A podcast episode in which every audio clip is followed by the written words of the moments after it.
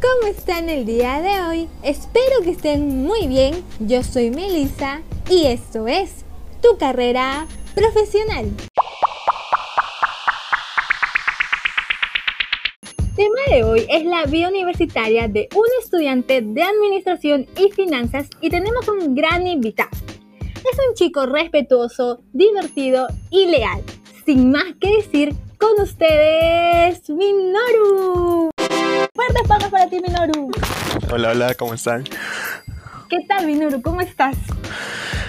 Bueno, pues aquí continuando con, con los estudios, intentando ya por fin acabar eh, con la full de trabajos, un poco estresado la verdad, llevar ese, en estos tiempos los estudios con la pandemia, llevar todo encerrados, clases virtuales, se hace un poco complicado también. ¿Ya estás listo para las preguntas? Sí, sí, dale, adelante. Bueno, para empezar esta linda charla, quisiera saber cómo ha sido tu experiencia estudiando esta carrera hasta ahora. Eh, bueno, mira, te comento. Eh, esta no es mi carrera inicial, eh, Administración y Finanzas. yo estudiaba antes Administración y Negocios Internacionales. más o menos estuve hasta el quinto, cuarto ciclo por ahí y decidí cambiarme de carrera a la que estoy haciendo actualmente por tema de gustos más, este, más que todo. bueno, ya que administración es una carrera bastante amplia, donde abarca cursos como contabilidad, finanzas, lo mismo negocios, marketing. Entonces se llevé varios cursos de distintas carreras y la que más me gustó fue finanzas. Eh, y bueno, como que negocios no, me llegó a llamar la atención tanto y además hace, bueno, cuando entré a la universidad no, me gustaba mucho, no, sabía qué estudiar, entonces fue la primera que vi, la primera que me metí. Bueno, ya con el pasar del tiempo, este, me empezó a gustar las finanzas y y bueno, conversé con mis padres y, les dije que quería hacer un cambio de carrera, ¿no? Y bueno, hasta ahora, ¿cuánto ya? Dos años que, estoy en la carrera de finanzas. Eh, me ha gustado bastante, es bastante interesante ver cómo se maneja el dinero, cómo, cómo ves las finanzas ¿no? de, a nivel macro y micro de una empresa o de todo un país. ¿Y cómo tomaron tus padres ese cambio de carrera? Mm, bastante bien, la verdad. Eh, me comprendieron, me, apoyaron bastante, ah, no, no hubo problemas, no hubo ninguna discusión. Eh, ellos siempre me dicen, estudia lo que a ti te gusta y bueno, eh, yo les comenté, bueno, sí hubo un miedo de parte mía al principio por decir, por, por pensar que se iba a molestar o, o, de repente decirme que tan tarde has decidido cambiarte, pero no, todo fue, fue bastante bien. primero se lo comenté a mi mamá y ella me apoyó y, bueno, al final se hizo el cambio. Y todo bien, felizmente. ¿Y cómo sí te dio el gusto por esta carrera? ¿Por qué elegiste esta carrera?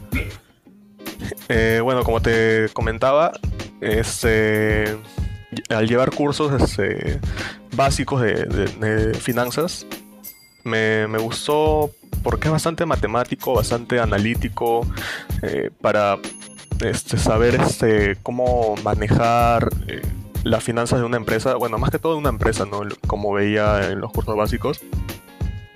Eh, saber cómo este, va a evolucionar o cómo proyectas tú un negocio a través de las finanzas. Eh, si va a ser rentable, si no, cuánto es el riesgo de, de poder este, evaluar un proyecto cuánto, eh, no sé, si es que tú inviertes en un proyecto, cuánto va a ser tu rentabilidad, tu retorno, todas esas cositas que, vas aprendiendo durante el curso. Ahora, estudiando esta carrera, ¿llegaste a dudar de tu elección? Mm, siendo sinceros, la verdad que sí. Hay momentos en los que, no sé, supongo que le pasa a todo estudiante que algunas cosas se les hace complicados o, o de repente por un mal curso que, se presenta, de repente dudas en que seas bueno para eso, ¿no? Y bueno, en mi caso también me ha pasado que, por ejemplo, el ciclo pasado, y más sobre todo porque era virtual, de un curso bastante complicado que se hacía más que todo por el tema virtual. Y, y frustraba, ¿no? Más que todo era la frustración que daba no poder este, aprender de manera correcta y, y pasar el curso de la mejor manera. Entonces es como que te hace dudar si de verdad sirves para esa carrera o, o si otra vez te equivocaste. Y son, son cosas que pasan por la cabeza así de, de manera esporádica y bueno, es, es mejor dejarlo pasar, ¿no? Y, y darte cuenta que, que solo es un bache más y, y es, es, cuestión nada más de tiempo de, de, superarlo. Cuéntanos un poco más de las clases virtuales. ¿Te costó bastante adaptarte a este cambio? Eh, al, bueno, el, el ciclo pasado al comienzo sí, todos los cursos, porque había cursos que sí fueron bastante dinámicos, didácticos. Eh, pero hubieron cursos de carrera, más que todos los de carrera, en los que se complicaba bastante por la mala conexión de los profesores. Y eran cursos bastante importantes que ahora se podría decir que pasan factura, ¿no? Que tienes que estar este, con un profesor de academia, eh, dedicándole más tiempo. Entonces, este, eh, sí como que se complicó un poco. Eh, bueno, un poco no, bastante.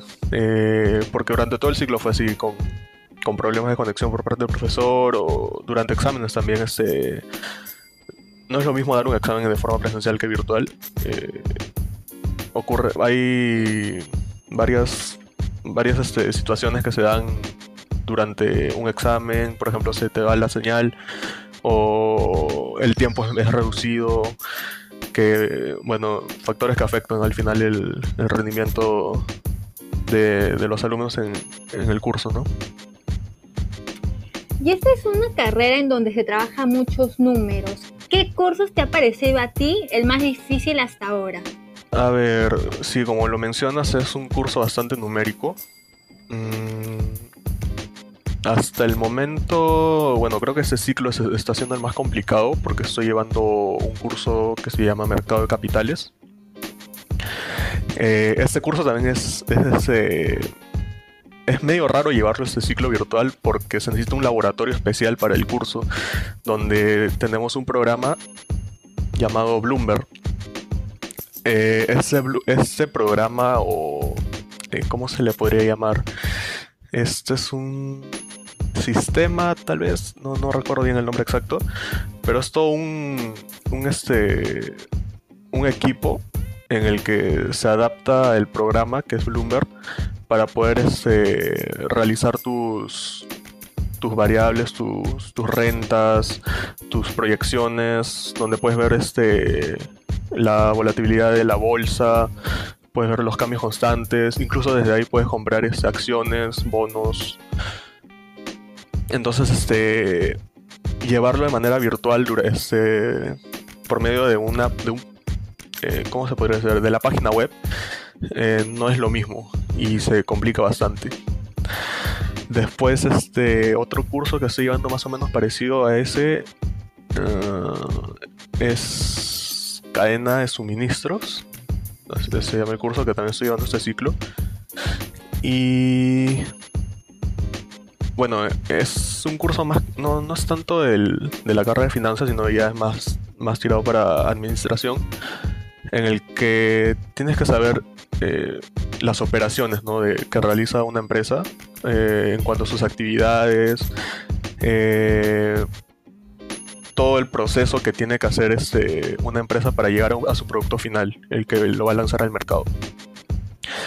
Eh, entonces es como que bastante complicado para mí eh, llevar ese, ese, curso de manera virtual. ¿no? Y tú como estudiante de esta carrera, ¿crees que al Perú le falta una educación financiera? Mm, de todas maneras, porque como verás, en nuestro país eh, existe mucha pobreza y bueno, la culpa no la tienen las personas. Por una parte sí, pero por otra parte el Estado tampoco incentiva a esas personas para que eh, para que se culturicen o para que tengan más este poder financiero, ¿no? De hecho, eh, no hay bueno, Lima está, este, Lima, perdón, el Perú es tan centralizado que todo, todo está en Lima, ¿no? Y las personas que viven en provincia, en, en otras partes del, Perú, este, no cuentan con los recursos suficientes, hablando financieramente, para poder este, eh, empezar un, un negocio, un emprendimiento. Es por eso que vienen a Lima y cuando llegan a Lima se encuentran con una ciudad caótica, llena de... O sea, todo ya desarrollado donde las oportunidades son muy escasas. O sea, me, explico mejor, las oportunidades son para las personas que tienen más poder, por decir así. O sea, una persona de clase baja eh, va a estar siempre al fondo de la, de, la, tabla y para que pueda conseguir algo, tiene que esperar a, que los de arriba lo dejen, por decir así. ¿Y cómo podremos cambiar esto? Mm, principalmente creo que es educación. La educación en el país está es muy pobre. Y bueno, eso creo que ya sabido por, por todas las personas. Eh, incluso ahora, ¿no?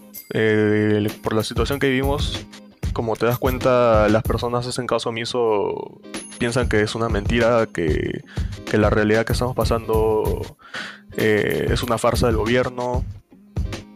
no se dan cuenta de lo que está pasando y todo eso se debe a la educación que, que nos brindan desde pequeños, ¿no? Desde la casa o algunos colegios también de repente eh, contratan a cualquier persona y ese es tu profesor.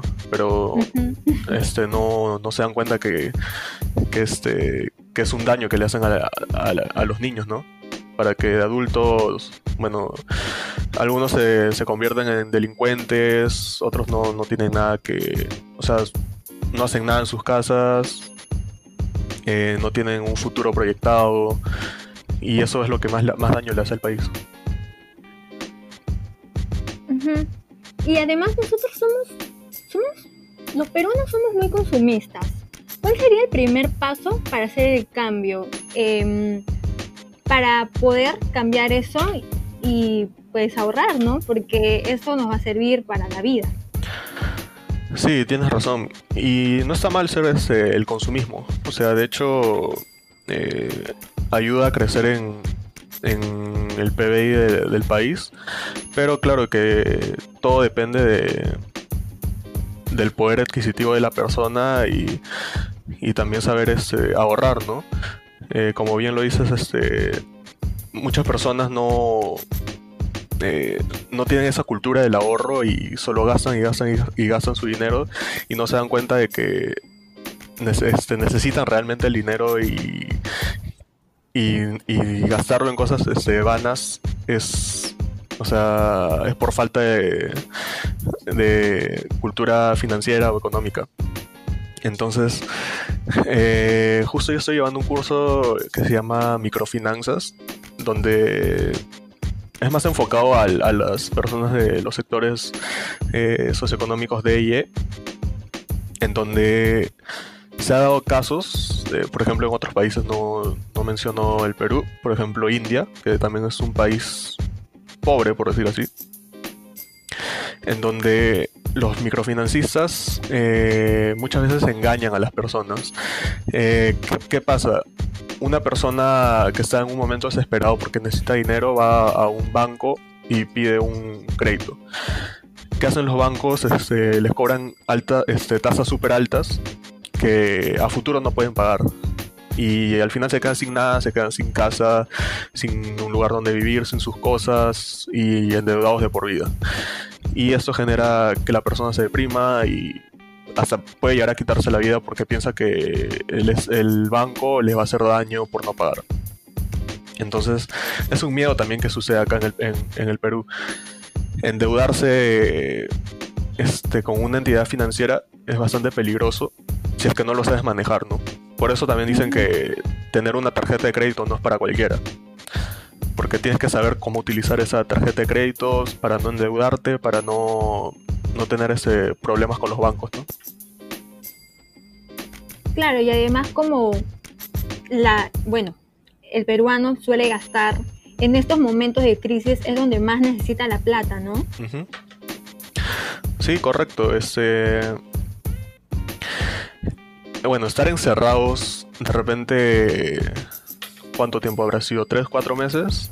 Eh, de repente algunas personas han, se han dado cuenta de que no necesitan eh, gastar realmente su dinero. Eh, pueden vivir tranquilamente con, con, lo que tienen en su, en su casa. Y este. Y por ejemplo, para sus comidas.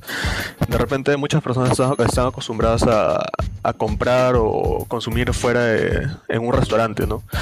Pero se han dado cuenta que pueden aprender a cocinar, pueden aprender a comprar sus propios productos y hacerlos en su casa. Y de repente también te habrás dado cuenta que han salido una cantidad de, vídeos este, donde la gente está cocinando sus propios alimentos. Y eso es un, avance, ¿no? Para, saber que realmente nosotros podemos, este, de alguna u otra forma, ahorrar, eh, ya sea empezando por, nuestros alimentos, ¿no? Dejar de consumir en un restaurante para consumir nosotros mismos, o sea, cocinar nosotros mismos nuestros alimentos. Eh, por ejemplo, hubo un, un tiempo bastante largo donde no había pollo a la brasa. Entonces, ¿qué hacían las personas? Eh, en su propia casa aprendieron a cocinar el pollo a la brasa. quizás un poco diferente el sabor, pero algo le salía, ¿no? Incluso también ha sido en mi caso, ¿no? Este. Eh, una tía que le encanta el pollo a la brasa eh, decidió hacer en, casa y, y, al final todo salió bien, salió bastante rico y no nos quejamos. Incluso hasta se aprendió a hacer chifa, de, verdad. Ah, su Dios mío. De verdad, para que veas. talento. Ahí se dio cuenta de que su carrera verdadera era cocina. Iba a ser chef. Y cuéntame, en el área de administrativa, bueno, en este tiempo también las empresas, los financieros han tenido un papel muy importante, ¿no? Sí, es eh, bueno, es bastante importante eh, la rama financiera, dado que es, quien maneja todo lo que es la, economía de un país, junto con, el economista, claro, ¿no? Eh, pero, o sea, pienso que es todo un trabajo conjunto. Y es lo que también dicen los profesores, ¿no? Que la economía, tanto de una empresa como de un país, es llevadero entre un financista, un, un contador, un, este, un economista. Eh, entonces, eh, todos tienen su grado de importancia, eh, sin desmerecer a, a, las otras, a, cualquiera, a cualquiera de las otras. pero un financista también puede, puede hacer también el trabajo de un contador porque le enseñan. Sea, durante la carrera te enseñan también cursos de, otras carreras como contabilidad o economía.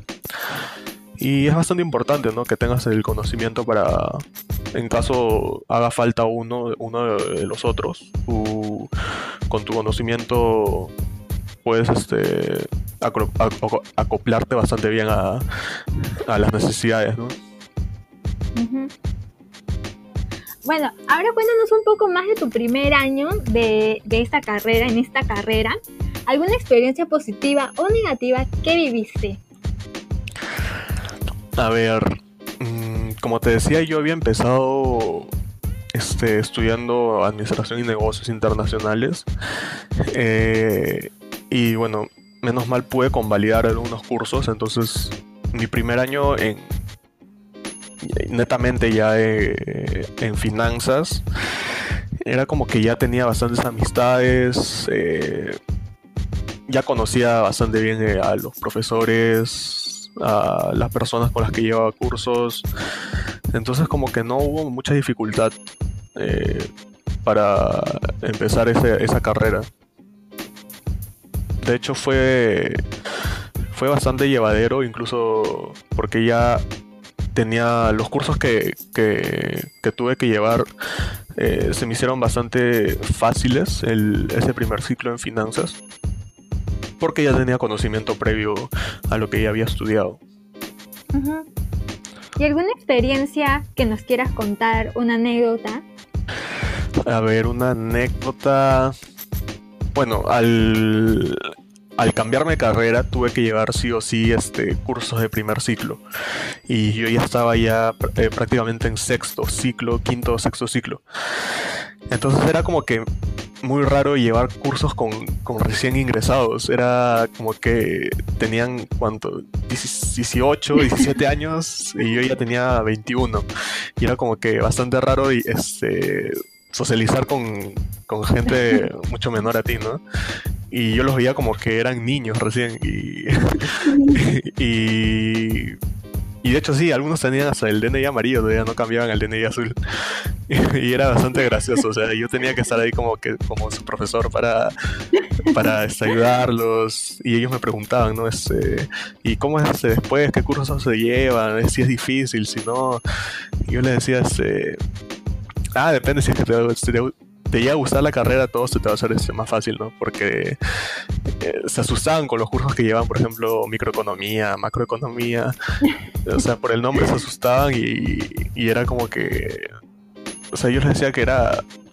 Era así, tenía su, grado de complejidad, pero si es que le, agarras, le, agarras la, maña y el gusto, es, al final todo se, vuelve fácil. ¿Y qué retos te ha demandado tu carrera hasta ahora?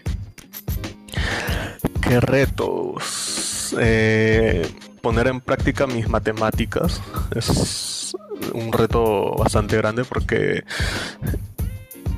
o sea, y bueno, también lo de la economía, eh, porque en el colegio cuando yo este, llevaba el curso de economía era como que lo odiaba, lo detestaba. Y y, de verdad sacaba notas bajas y, no me gustaba para nada. Decía, esto nunca lo voy a estudiar.